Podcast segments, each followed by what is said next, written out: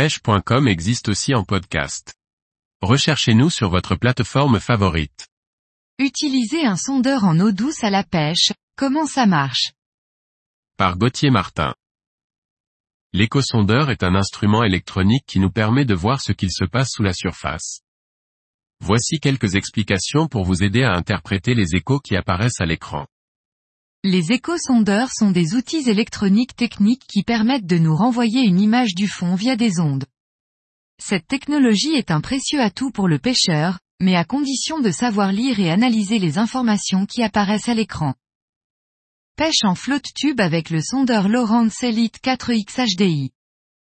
Auparavant l'utilisation de l'échosondeur était limitée aux bateaux, mais avec la démocratisation des kayaks de pêche et du flotte tube, nous sommes de plus en plus nombreux à utiliser cet outil pour scanner les fonds de nos postes de pêche.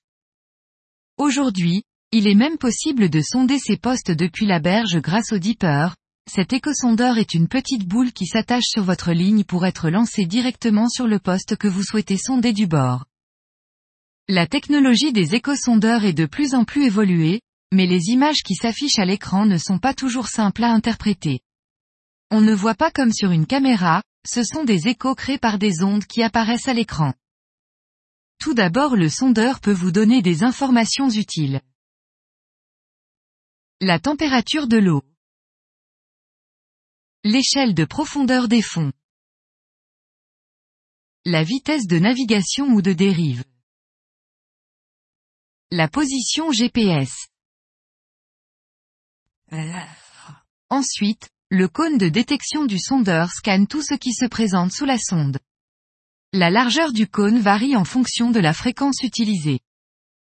Le sondeur indique la structure du fond, mais aussi sa dureté, les objets à faible densité envoient un signal faible, alors que les objets denses envoient un signal plus puissant, donc plus les couleurs qui apparaissent à l'écran sont vives plus l'écho est dense.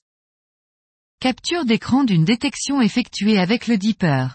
La tache jaune entre deux eaux est un carnassier devant une boule de vif.